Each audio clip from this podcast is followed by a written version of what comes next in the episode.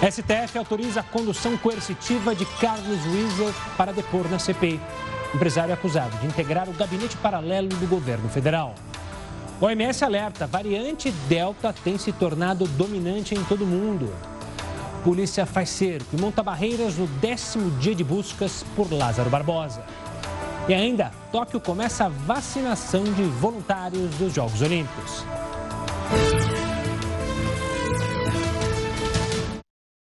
Boa noite, seja muito bem-vindo ao Jornal da Record News. A gente também está ao vivo pelo nosso canal do YouTube, pelo Facebook da Record News e também pelo nosso aplicativo. Não tem o nosso aplicativo? Então vá na sua Play Store, baixe o aplicativo da Record News de graça e acompanhe a gente a hora que você quiser. Acompanhe, favorite ali os seus jornais favoritos para sempre ser lembrado quando a gente entrar no ar. Uma vacina de dose única contra a Covid-19 e a gripe está sendo desenvolvida pelo Instituto Butantan. É isso mesmo, a informação foi divulgada hoje pelo diretor do órgão de pesquisa Dimas Covas. Ele ainda explicou que, se der certo, vai a, essa vai ser a primeira vacinação, a primeira vacina, perdão, do tipo em todo o mundo. A declaração aconteceu na sede do Instituto durante uma coletiva de imprensa para anunciar a chegada de mais de 2 milhões de doses da Coronavac que serão entregues, então, ao Ministério da Saúde.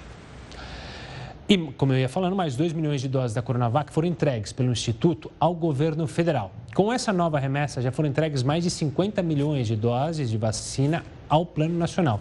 Na semana que vem, mais 6 mil litros de insumos vão chegar a São Paulo, sente para produzir 10 milhões de doses da Coronavac. O número de pessoas deslocadas em todo o mundo devido a conflitos e crises dobrou em 10 anos, atingindo mais de 82 milhões em 2020, um recorde apesar da pandemia de Covid-19. E para falar sobre esse assunto, a gente convida o porta-voz da Agência da ONU para Refugiados, Luiz Fernando Godinho. Boa noite, Luiz. Obrigado pela participação aqui conosco. Infelizmente, para falar sobre um tema que assusta e muito essa movimentação de refugiados pelo mundo. Luiz, como que a gente explica esse número recorde nesse último ano? Uma boa noite. Boa noite, Gustavo. É, sim, o que explica essa movimentação recorde continua sendo é, as guerras, né, os conflitos e diversos tipos de violação de direitos humanos que forçam as pessoas a deixar seus países e a buscar proteção em outros, outros além das fronteiras dos seus países. Então, a, a Covid sim impactou de certa maneira a, esse deslocamento forçado ao longo do mundo, mas as guerras continuam sendo, infelizmente, esse fator que faz crescer esse número na, nos últimos nove anos. Pois é, Luiz, são nove anos com números subindo anualmente, né? É, a gente tem feito muito pouco, é, a gente, quando eu digo o mundo, tem feito muito pouco para resolver esse problema. Existe caminho a seguir para tentar solucionar esse problema? Olha, por um lado, sim, o mundo, principalmente os grandes líderes internacionais, têm feito muito pouco no sentido de prevenir e resolver conflitos, porque essa é a grande causa das crises humanitárias, são os conflitos as guerras, né? E enquanto isso não for solucionado, essa, essa continu, vai haver uma continuidade dessas crises humanitárias é, por, por, pelo fato de que as guerras continuarão é, expulsando as pessoas dos seus países. Ao mesmo tempo, a gente tem notado um envolvimento cada vez maior da sociedade, do cidadão comum, do setor privado, numa resposta que sim precisa ser ampla. Ela tem que ir além do que os estados, do que os países têm capacidade de fazer. A sociedade, os indivíduos é, têm um papel muito importante e a gente tem notado sim um maior envolvimento é, das pessoas na resposta a, essa, a essas crises. Por falar em envolvimento, o Brasil, segundo uma recente pesquisa, é um dos países que tem a melhor receptividade é, para os refugiados. Isso, de fato, condiz com a verdade? Sim, o Brasil tem algumas características muito favoráveis. É, tem, primeiramente, uma lei brasileira que já, tem, já está bastante consolidada, ela vem desde 1997, que criou um Comitê Nacional para Refugiados e toda uma, uma, uma sistemática, um processo de análise de casos e, e reconhecimento da condição, condição de refugiado dessas pessoas. Essa lei também garante acesso dessas pessoas a serviços públicos universais, como saúde, educação, carteira de trabalho, CPF. São coisas que podem parecer simples, mas que são muito importantes para alguém que está tentando reconstruir a sua vida em outro país, numa situação de deslocamento forçado. que tem essa, essa miscigenação cultural brasileira que é um fato e que funciona muitas vezes a favor da integração dessas pessoas. Luiz, voltando a olhar para o cenário preocupante do globo, é, quais são as regiões que hoje a gente pode dizer que mais preocupam não só a ONU, mas o mundo inteiro quanto relacionado aos conflitos e essa é, saída de povos em direção a novas, novos países para tentar uma vida nova? É, infelizmente, essa situação, Gustavo, tá, ela está espalhada pelo mundo em diferentes locais. A gente tem, igualmente, os conflitos tradicionais que acontecem na África, a gente tem é, uma situação muito triste no Oriente Médio, com a, com a guerra da Síria já no seu décimo ano. A gente teve, o ano passado, o, o surgimento de novos conflitos na Etiópia, em Moçambique, em Mianmar. E temos aqui na, na nossa região, na América Latina e no Caribe, nas Américas como um todo, não apenas a situação da Venezuela, mas também a situação da América, do, do, norte da América Central, em que as pessoas têm buscado proteção mais ao norte do continente por causa de, de violência urbana, violência doméstica até, exploração sexual. É uma um cenário bastante complicado que está presente em várias situações, é, em vários locais do, do planeta, infelizmente.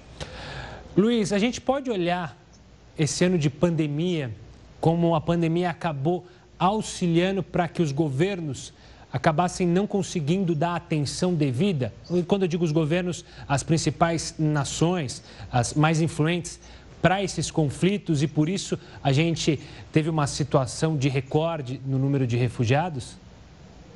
É, eu acho que são duas questões mais ou menos que vão na direção da sua pergunta. Por uma, um lado, a, a pandemia não acabou com os conflitos, né? Houve um pedido de cessar-fogo do secretário-geral da ONU é, no meados do início, logo após o início da pandemia. Isso foi ignorado, infelizmente, e os conflitos continuaram acontecendo em 2020.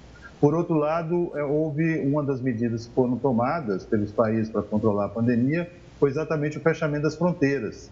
Então, no pico da pandemia, o ano passado, a gente tinha quase 170 países com fronteiras fechadas quase 100 deles sem qualquer tipo de exceção para as pessoas que precisam de proteção internacional. Isso reduziu o número de solicitações de refúgio, mas aumentou drasticamente o número de pessoas que se deslocam internamente, que fogem da guerra, fogem do conflito, mas não cruzam uma fronteira internacional e seguem dentro do seu próprio território o fechamento das fronteiras realmente não protegeu ninguém e, e impactou o deslocamento forçado dessa maneira. Luiz, você falou das fronteiras, né? A gente acompanhou é, mundialmente, acho que a que chama mais atenção é justamente as crises que a gente viu na fronteira do México com os Estados Unidos, principalmente. É, e a gente falava da receptividade aqui no Brasil. A pandemia também dificultou ainda mais para os países de primeiro mundo receberem esses refugiados, ou seja, o medo da circulação do vírus, fez com que esses grupos sofressem ainda mais situações desumanas tentando atravessar fronteiras? Infelizmente, houve esse uso né, da, da pandemia como uma, uma desculpa, uma razão para exercer controles mais rigorosos. Ao mesmo tempo, Gustavo, essa pandemia ela foi muito democrática no sentido de que afetou vários países do mundo, a atividade econômica global como um todo, e nessa, nesse contexto, a, as atividades de meios de vida, né, as, as atividades econômicas das pessoas refugiadas foram muito afetadas. Então, houve, não só nos países ricos, mas nos países como um todo, os refugiados viram seus meios de vida sendo eh, restritos de maneira muito rigorosa por causa da pandemia. Agora, é só importante lembrar também, completando um pouco a, a questão que você levantou, é que cerca de 80% dos refugiados, das pessoas forçadas a se deslocar no mundo, estão em países em desenvolvimento ou de renda média baixa. Né? Essa, essa crise que existe na, nos países ricos é apenas a ponta de um iceberg do que está acontecendo em outras regiões bem mais pobres e com menos condições de lidar com essa situação. Luiz, obrigado pela participação aqui conosco, falando sobre esse drama de milhões pelo mundo de refugiados. Um forte abraço e até uma próxima, Luiz. Voltando ao Brasil, veja a sua história. Um jovem foi expulso de um shopping em Caruaru, em Perlá, no Pernambuco, por estar usando uma faixa com uma suástica, é isso mesmo. Os clientes incomodados acionaram a segurança que foi até o local, então retirou este jovem. Um vídeo que circula nas redes sociais mostrou o rapaz com o símbolo do nazismo em cima de uma camisa de manga comprida. Ele ainda questionou, acredite se quiser, os seguranças dizendo que era a liberdade de expressão dele. Felizmente, o local não registrou boletim de ocorrência, mas pelas redes sociais, é, o shopping disse que repudia toda e qualquer forma de apologia ao nazismo. O uso de símbolos nazistas é crime aqui no Brasil e tem pena de um a três anos de cadeia, além de multa. Vamos falar da pandemia, na verdade, da situação dos números da pandemia nesta sexta-feira, números que preocupam e muito. São 17 milhões 801.462 casos desde o início da pandemia. A gente se aproxima a marca de 500 mil mortos. São 498.499. Nas últimas 24 horas, 2.495 mortes. A gente segue acima das 2 mil mortes diárias, o que preocupe muito. Agora na tela, o número da vacinação. Esse número a gente quer que suba e suba o quanto antes. São 62 milhões 270 mil 814 brasileiros vacinados com a primeira dose. Com a segunda dose, 24 milhões 328 mil 738. Isso dá mais ou menos 11%, pouco mais de 11% da população, mas felizmente a gente tem visto um crescimento nas doses diárias de vacinação. Ontem mesmo a gente chegou ao nosso recorde, mais de 2 milhões de vacinas aplicadas, o que dá um respiro e dá uma esperança maior para todos os brasileiros. Aliás, o Rio de Janeiro antecipou em mais de um mês do calendário de vacinação contra a Covid-19. Com essa mudança extremamente positiva, a cidade estima que os adolescentes de 12 a 17 anos comecem a ser imunizados já em setembro. A previsão é que até o final de agosto, todas as pessoas acima de 18 anos sejam vacinadas. O Rio também anunciou para setembro a vacinação dos adolescentes entre 12 e 17 anos. A divulgação do novo calendário foi acompanhada pelo ministro da Saúde. Marcelo Queiroga falou sobre o recorde de aplicação de doses registrado ontem no país. Para se ter a ideia, prefeito, da força do nosso sistema de saúde, ontem nós aplicamos mais de 2 milhões de doses de vacina. Aqueles que ficam questionando o programa de imunização vão quebrar a cara. O ministro também disse que fará uma pesquisa sobre o uso de máscaras, a pedido do presidente Jair Bolsonaro. O presidente está é, com uma expectativa muito positiva em relação à campanha de vacinação. E ele está vendo que outros países, Estados Unidos, na Europa, já se começa a flexibilizar o uso de máscaras. E ele pediu que fizesse uma pesquisa. Ele falou um parecer. O parecer é dado com base em dados técnicos. Então vamos fazer. Queiroga também assinou hoje, no Rio, medidas para ampliar o programa Consultório nas Ruas. No projeto, pessoas que moram nas ruas recebem, além de atendimento médico, a vacina contra a Covid-19. O ministro esteve nessa praça no centro do Rio e acompanhou alguns atendimentos. É um projeto prioritário né, de atenção primária, de levar para aqueles que mais precisam a assistência à saúde e a dignidade da pessoa humana. E olha, o Brasil deve registrar aumento no número de praias premiadas com a bandeira azul. O programa é a maior premiação global dedicada à gestão de praias, marinas e embarcações de turismo. 22 praias e 6 marinas foram pré-aprovadas depois de uma avaliação do Júri Nacional da Premiação, o que representa um aumento de 16% em relação ao ano passado, quando 24 locais foram premiados. Para conquistar a bandeira azul é necessário seguir alguns critérios, como foco em gestão e educação ambiental, qualidade da água e turismo sustentável. O resultado final será divulgado em outubro. E o jogador dinamarquês Eriksen teve alta depois de fazer uma cirurgia. A gente volta com essa e com outras informações aqui no Jornal da Record News. Estamos de volta trazendo uma ótima notícia. A Federação Dinamarquesa de Futebol anunciou hoje que Christian Eriksen recebeu alta do hospital. Lembra, ele sofreu um mal súbito na estreia da equipe na Eurocopa no último sábado, inclusive já visitou os colegas de seleção antes de ir para casa. Eric se passou por um procedimento cirúrgico para colocar uma espécie de um desfibrilador ali ao lado do coração e agora vai seguir a recuperação em casa após seis dias internado. Vamos continuar com uma notícia bacana? Um recado para você que está aí assistindo a gente do Brasil inteiro, do mundo inteiro. Quer mandar uma mensagem para a gente? Manda para o nosso WhatsApp. O WhatsApp da Record News é muito fácil. Decora aí, anota aí. 11 DDD São Paulo 3300 e aí é 5555. De novo, 11 3300 5555. Lá você consegue mandar vídeos, fotos, participar dos nossos programas. Então é só mandar, o telefone está na tela, você anota aí, manda sua mensagem, pode mandar foto assistindo o programa, pode mandar vídeo com pergunta, enfim. Espero sua mensagem, manda pra gente o nosso WhatsApp.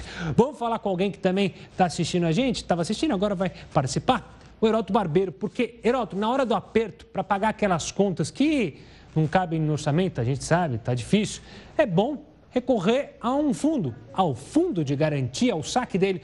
Mas quem pode tirar? Dá para tirar o dinheiro a hora que quiser, mesmo não sendo demitido aposentado?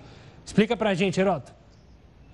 Gustavo, dá sim para tirar. Por quê? Porque o, o, conceito do fundo de garantia ele mudou nos últimos tempos. Desde que ele foi criado era o seguinte: fundo de garantia é um pecúlio, é uma grana que a pessoa vai acumulando e ela só podia tirar basicamente em três situações: quando ela se aposentava, quando ela era mandada embora do emprego ou quando ela precisava dessa grana para dar entrada na casa própria. Então, só dessas três formas você mexia no fundo de garantia. Não, não dava para mexer. Por que razão? Porque uma parte dessa grana do fundo de garantia, ela servia para financiar o desenvolvimento da construção civil. Então, se você tirasse muita grana do fundo de garantia, não ia ter dinheiro depois barato para as empreiteiras que pegavam dinheiro barato, entregavam dinheiro caro, é? É, para as pessoas de uma maneira geral. Mas agora pode. Qual é? Além dessas três que eu citei, você pode também é, fazer um chamado saque de aniversário. Quando chegar até o aniversário, você pode então pegar uma parte do fundo de garantia. Para isso, você tem que ir numa agência da Caixa, ou então entrar no aplicativo da Caixa, ou então ir lá no seu banco e dizer: olha, eu quero registrar então aí o meu. Eu quero registrar então o meu aniversário.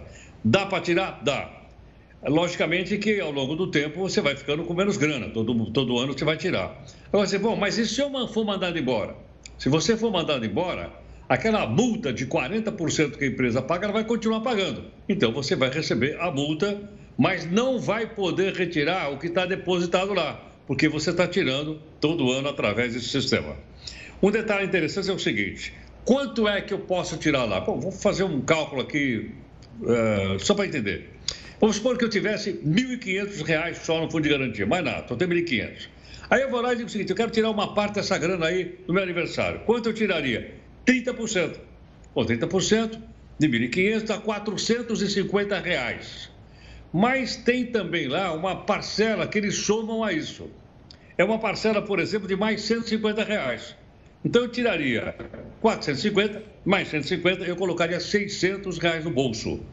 Então, com esses 600 reais, muitas vezes a pessoa pode sair de um sufoco. E outra coisa, pode também tirar agora fundo de garantia para pagar parcelas da casa própria. Então seria bom a pessoa ficar atenta para isso, ver se isso é bom, se não é, não é bom, depende logicamente do orçamento de cada um.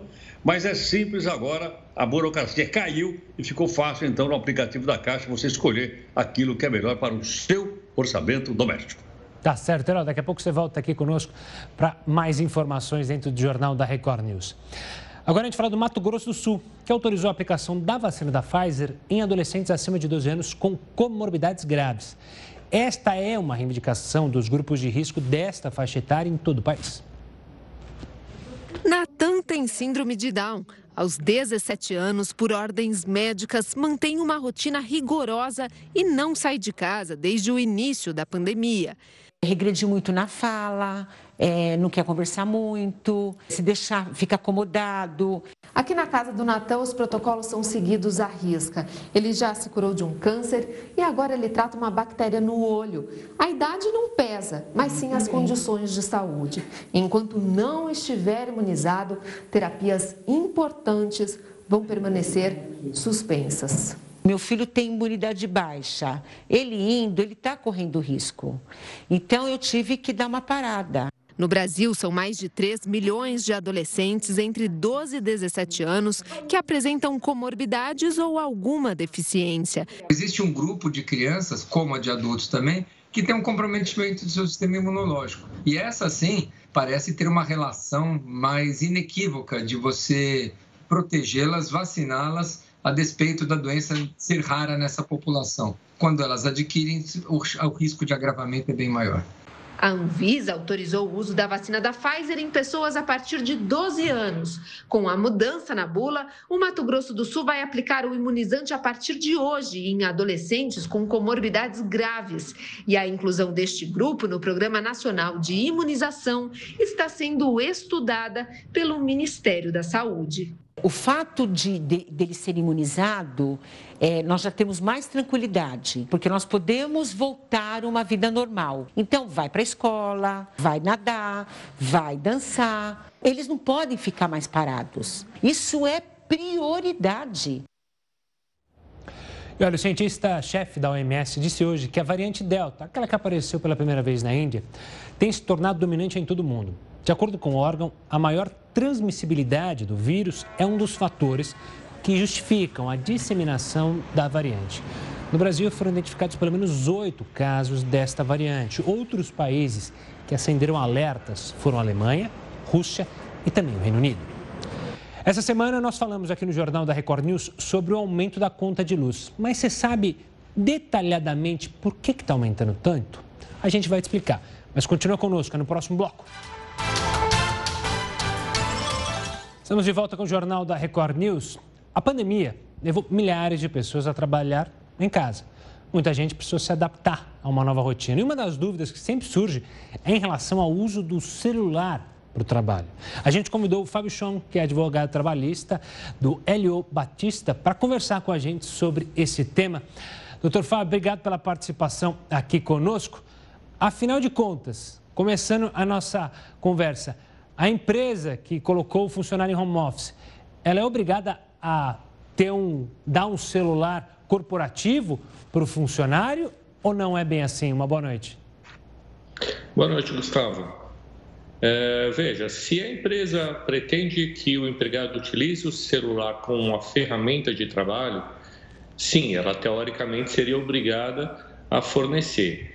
O que normalmente acontece, ou em boa parte dos casos acaba acontecendo, é o empregado acabar concordando em utilizar seu próprio telefone.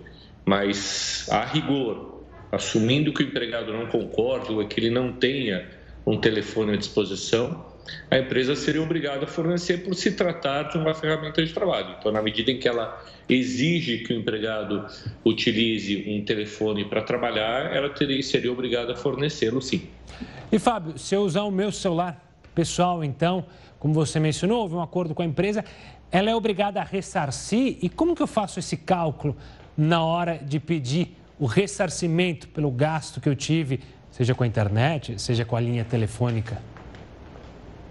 É, isso é um tanto quanto complicado, né? É difícil você distinguir o uso uh, de um telefone, o uso de internet, Wi-Fi e assim por diante. Então, é muito difícil você, praticamente impossível você conseguir é, é, fazer esse cálculo de exatamente quanto a empresa deveria reembolsar o empregado. Então, normalmente, ou pelo menos o que acontece em boa parte dos casos, Gustavo, a empresa e o empregado chegam num valor que a empresa pagará por mês como ajuda de custo para custear essas despesas, independente do, do valor exato. Então, o que boa parte das empresas tem feito é acertado com o empregado um valor. Olha, eu vou te reembolsar 100 reais por mês, 50 reais, 200 reais, quanto for, uh, para ajudar você a custear essas despesas, já que internet, luz, celular também são do uso do próprio empregado. Né? Então, também não é razoável o empregado querer que a empresa uh, uh, reembolse 100% desses valores. Então, normalmente, o que se faz é um, um, um, se estabelecer um valor fixo para ser uh, pago pela empresa mensalmente para ajudar o empregado a custear essas despesas. Fábio, eu imagino que outra dúvida que tem aparecido na cabeça de muitos funcionários é justamente com o uso do celular e do home office, se perde um pouco a noção do que é horário de trabalho e do que não é. Se eu recebo uma ligação fora daquele que seria meu horário de trabalho, eu posso contar aquilo como uma possível hora extra? Se eu for obrigado a atender, obrigado a responder essa demanda, ela é segundo a lei, uma hora extra ou não?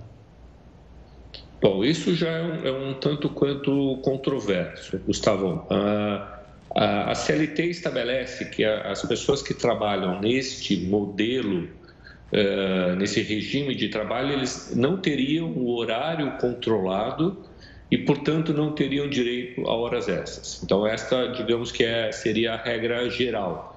Então, a pessoa não ter o horário controlado portanto, não teria direito à hora extra.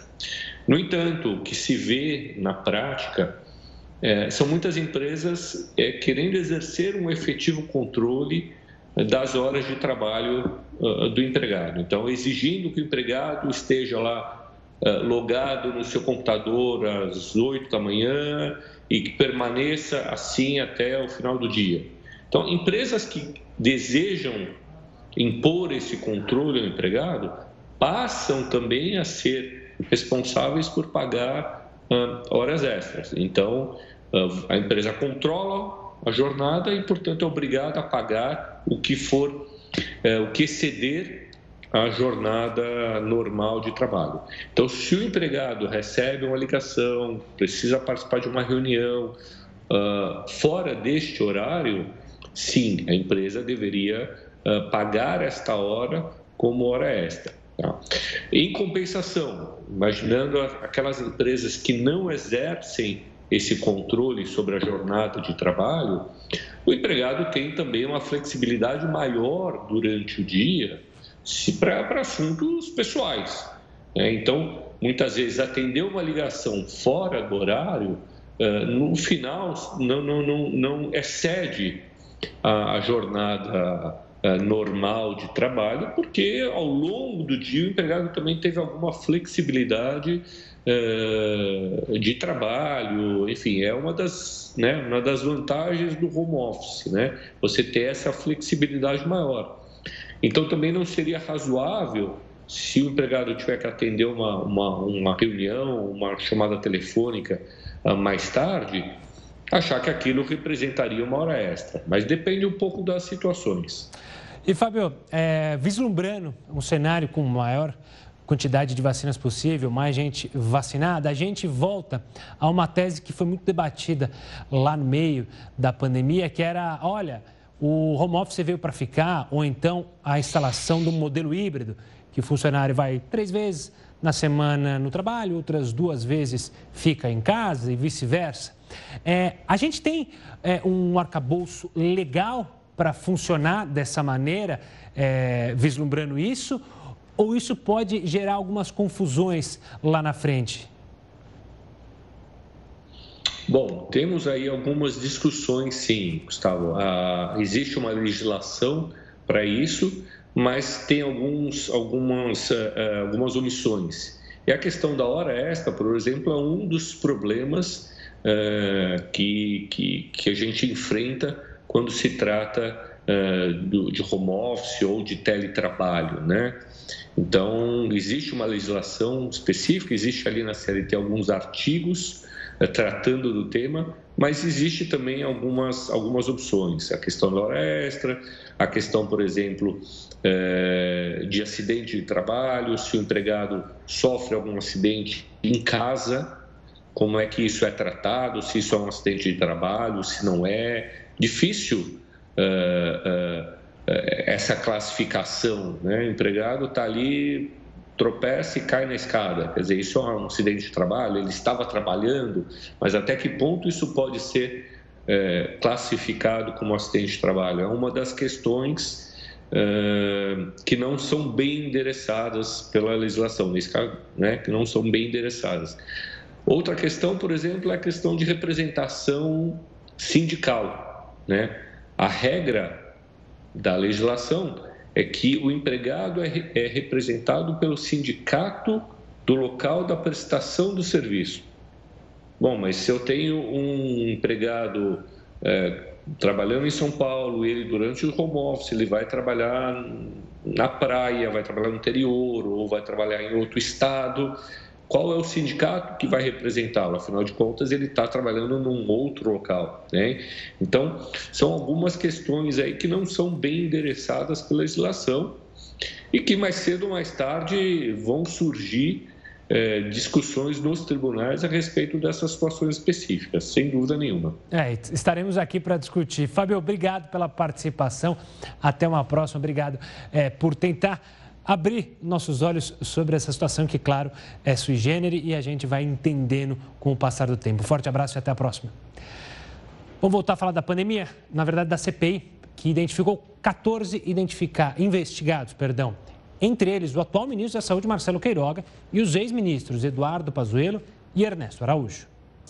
Além de Queiroga, Pazuello e Araújo, a lista tem o ex-assessor especial da Presidência da República, Arthur Weintraub, e também o ex-secretário de Comunicação, Fábio Weingarten.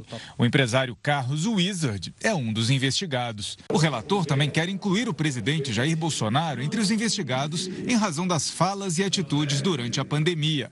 Mas ainda há dúvidas sobre a legalidade dessa inclusão. Nós estamos aguardando a definição da competência para investigar governador, né, que está submetido ao Supremo Tribunal Federal, é, e até mesmo a própria investigação direta do presidente da República, cuja competência nós não sabemos ainda se poderemos fazê-lo ou não, porque tem algumas vedações. Por exemplo, nós não podemos convocar para depor na comissão parlamentar de inquérito o presidente da República. Mas nós podemos investigá-lo é, diretamente no procedimento do fato determinado? Ou não podemos? O senador Flávio Bolsonaro, filho do presidente, reagiu. Primeiro, hoje, a sua postura de se levantar e sair da CPI é um caso concreto de que ele não atende a um requisito básico de alguém que tem que formatar um relatório final, que se equipara a uma decisão judicial, por exemplo. É claramente, é claro e evidente que ele não respeita o contraditório ele já tem uma opinião pré-concebida, como discutíamos antes de começar a CPI, e hoje está mais a prova de que era isso mesmo, que ele não tem a menor condição de continuar na, na, na relatoria, porque o princípio do contraditório é um preceito básico, constitucional, que torna, e ao ser desrespeitado, torna qualquer relatório ou qualquer decisão absolutamente nula. Hoje, o relator e o vice-presidente da CPI não fizeram perguntas e não acompanharam o depoimento dos médicos Ricardo Ariel Zimmermann e Francisco Eduardo Cardoso, dois profissionais de saúde que defendem o tratamento precoce. A base governista criticou a atitude. A CPI não pode funcionar. Ela não poderia funcionar se não tivesse relator. O Excelência pode designar alguém substituto. Não, não tem interesse de fazer pergunta e eu não posso obrigar ninguém a fazer pergunta. O que ficou evidente aqui é que o relator já tem uma sentença debaixo do braço. Se alguém tinha dúvida, hoje está evidente.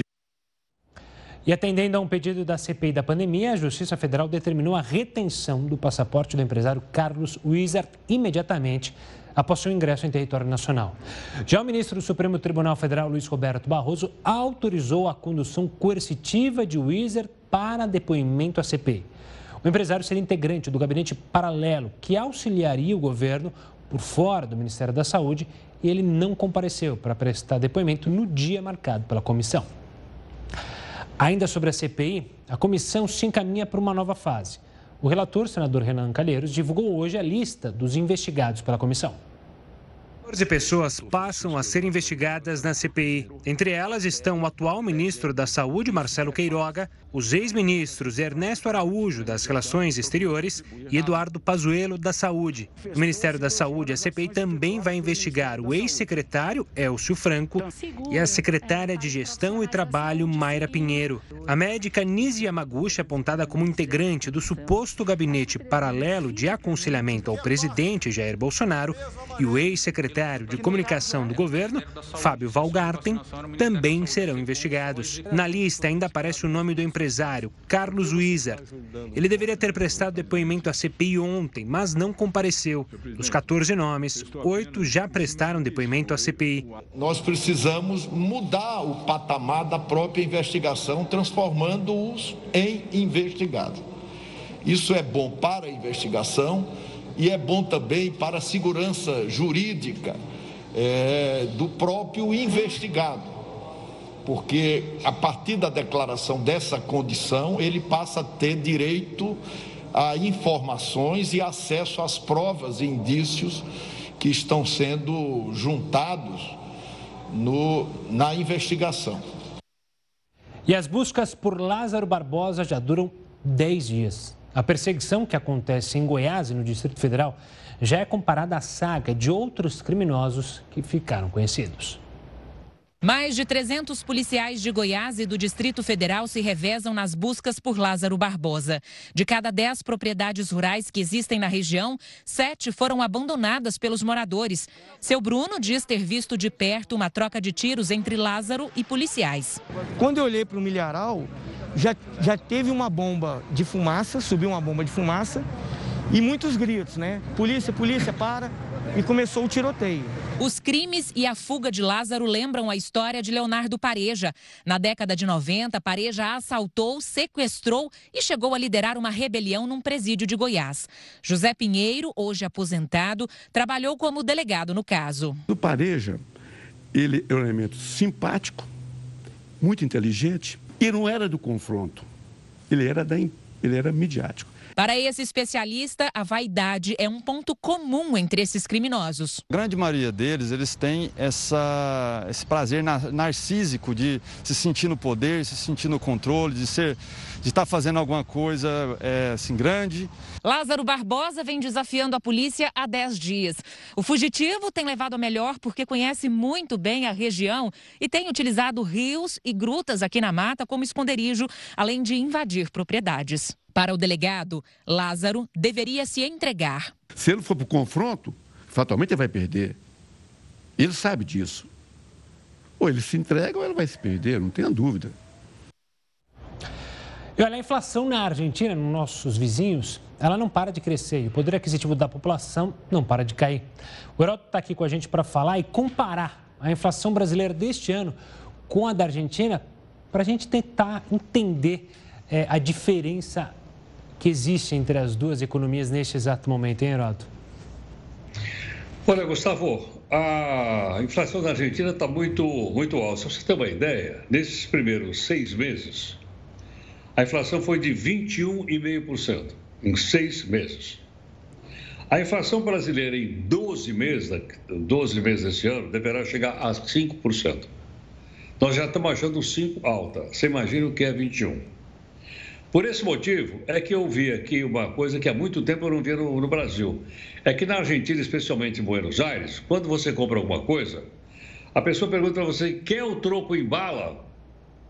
Pode ser uma balinha de troco? Por quê? Porque as moedinhas não estão valendo nada. Você ter uma ideia, outra coisa que eu achei também interessante é o seguinte: com 3 centavos de real, você compra um peso argentino. Agora, eu acho que nós temos que aprender com a lição pela qual a Argentina está passando. Gostaríamos que não fosse assim, logicamente. Mas é o seguinte: é que em novembro vai ter eleições. Eles estão tentando segurar a inflação de qualquer jeito para não influenciar nas eleições. Outra coisa: o que é que tá, quais são as maiores altas lá? Transporte e combustível. Mas o que é que provoca a inflação? Dois fatores. Um, fuga de capitais. Muita gente não está gostando da política econômica argentina, está tirando dinheiro de lá para aplicar em outros países, inclusive aqui no Brasil. E outra também é o seguinte: é a pouca oferta de produtos, a famosa lei da oferta e procura. Quando você tem pouca coisa oferecida no mercado, os preços sobem, seu dinheiro compra menos, portanto, isso é um fenômeno de inflação. Agora, olha, é, seria bom quando a gente diz o seguinte: quando o cachorro é mordido por cobra, ele tem medo até de linguiça. E é isso que nós temos. Tem uma ideia você sabe que em março de 1990, no Brasil, só no mês de março, a inflação foi de 80% no mês. Em um mês, inflação de 80%.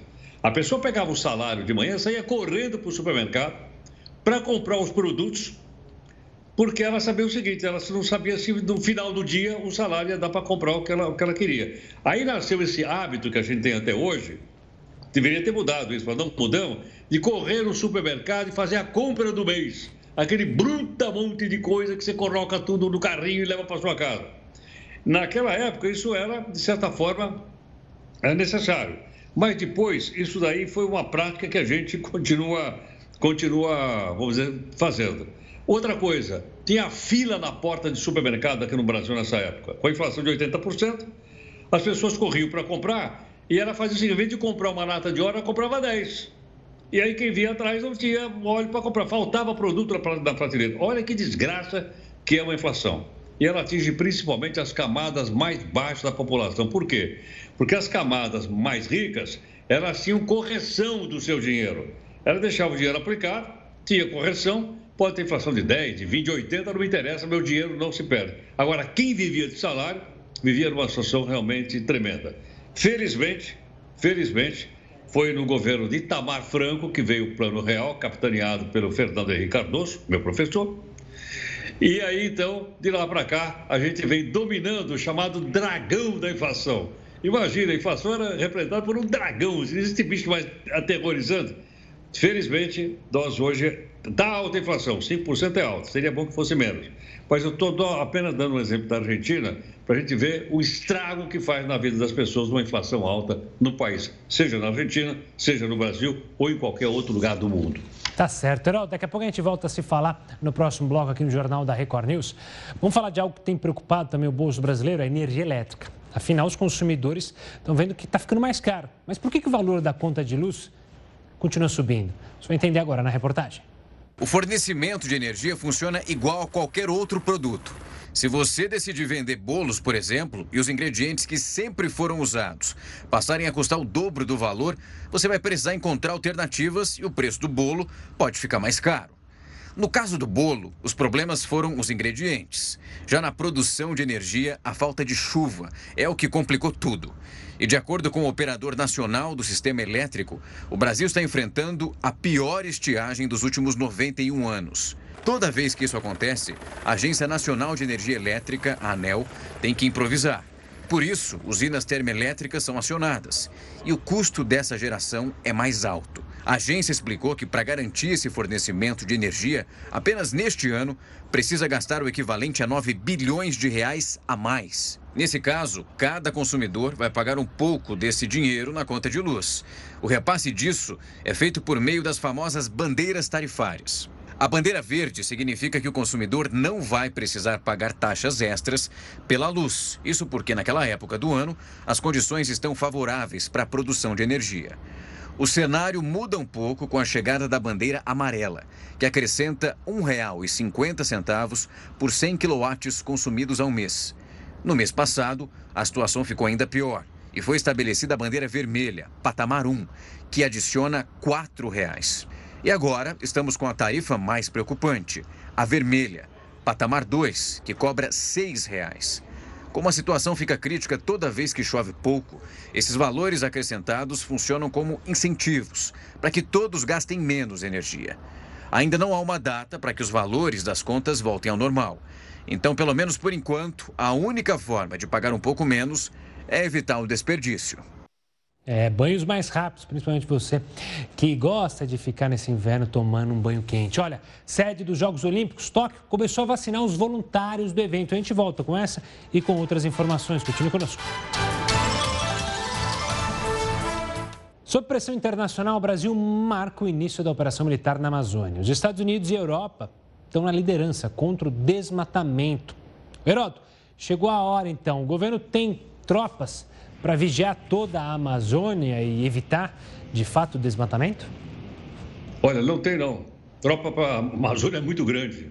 Na verdade, o que o governo está anunciando é o seguinte: eles escolheram 25 cidades da Amazônia, que são aquelas que mais sofreram no ano passado com as queimadas e também com a derrubada de árvore. Então, essas 25 cidades terão a presença do Exército, que está sob o comando, logicamente, do comando do Exército, mas quem está à frente disso é o vice-presidente Mourão, ele que é o responsável lá por aquele Conselho da Amazônia.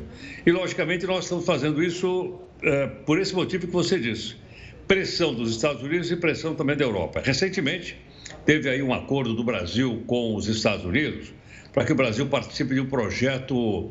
Uh, um projeto de, de, de, espacial. E o Brasil aceitou. Mas no meio da conversa, vamos fazer, vamos fazer, os americanos voltaram, então, a pressionar novamente o governo brasileiro, de uma maneira discreta, mas dizendo o seguinte, que eles não vão uh, continuar uh, aceitando que a gente continue derrubando e continue colocando fogo na floresta amazônica. Então, eu acho que é um fato importante, principalmente, viu, Gustavo, porque essa época aqui é época de pouca chuva no Brasil. E quando tem pouca chuva, aumenta a queimada. Às vezes ela é natural, como no Cerrado, você não tem jeito, faz parte da natureza. Mas em outras são as pessoas que aproveitam que a mata está mais seca e tocam fogo ou para criar gado, ou para plantar soja, ou então para fazer loteamentos clandestinos, tomando as terras que pertencem a toda a população brasileira, já vista que essas terras são da União. Então eu acho que o governo brasileiro tem que apresentar algum resultado esse ano para que a gente não sofra de novo é? Aquela pressão internacional que nós sofremos no ano passado. E acho que isso é um fato que precisa do apoio de todos nós, como cidadãos, na defesa da nossa natureza. Vamos, vamos lutar por isso e vamos falar disso. Boa, Heroto.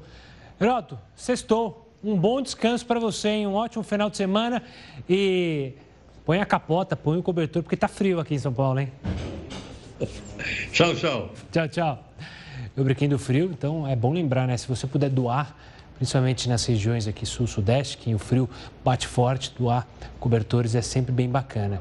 Vamos falar do Superior Tribunal de Justiça, que decidiu que a partir de agora, prints do WhatsApp não valem mais como prova.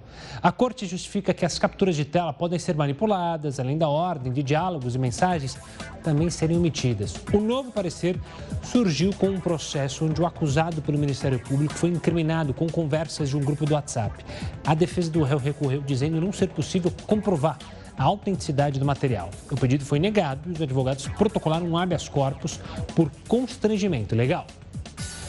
E lá no Japão, o governo, do Tóquio, governo de Tóquio começou a vacinar voluntários para os Jogos Olímpicos. Depois da imunização dos atletas, o programa foi então estendido para cerca de 70 mil pessoas que vão participar ali da organização dos Jogos. A cerimônia de abertura está prevista para o dia 23 de julho. Com a recomendação de distanciamento social imposto pela pandemia, diversos negócios migraram para a internet. Agora, nas redes sociais, é possível encontrar até brechó VIP.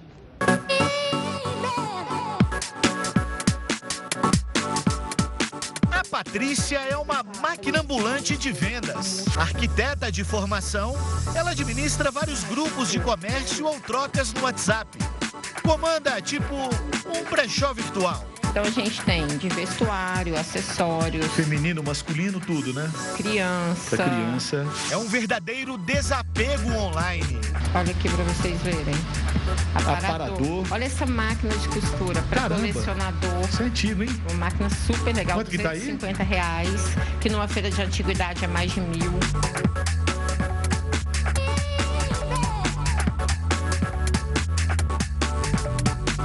Com um olhar clínico, Patrícia faz a curadoria das peças, grava o vídeo, posta e negocia.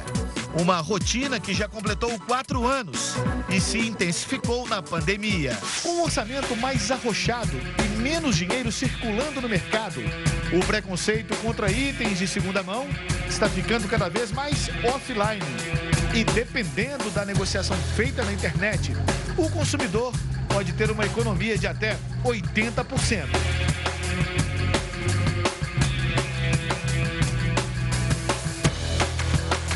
colete muito legal, que tinha uma loja famosa em BH, linda. A pessoa usou um tempo, engordou um pouquinho e falou: ah, não, vou vender. Não tá dando tá mais novinha, pra mim. Novinha, Olha impecável. Olha, gente.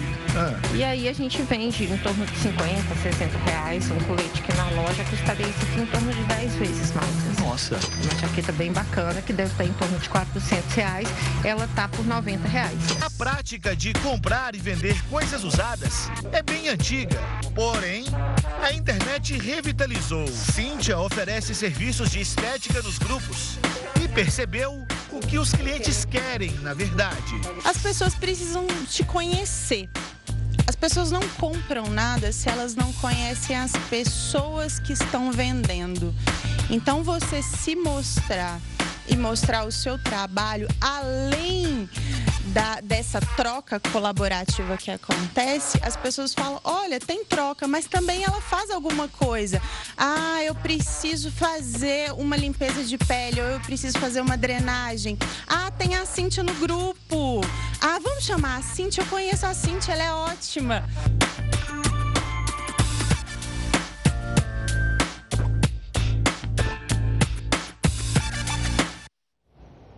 E o Jornal da Record News fica por aqui. Tenha uma ótima noite, um ótimo final de semana. A gente se encontra amanhã no plantão.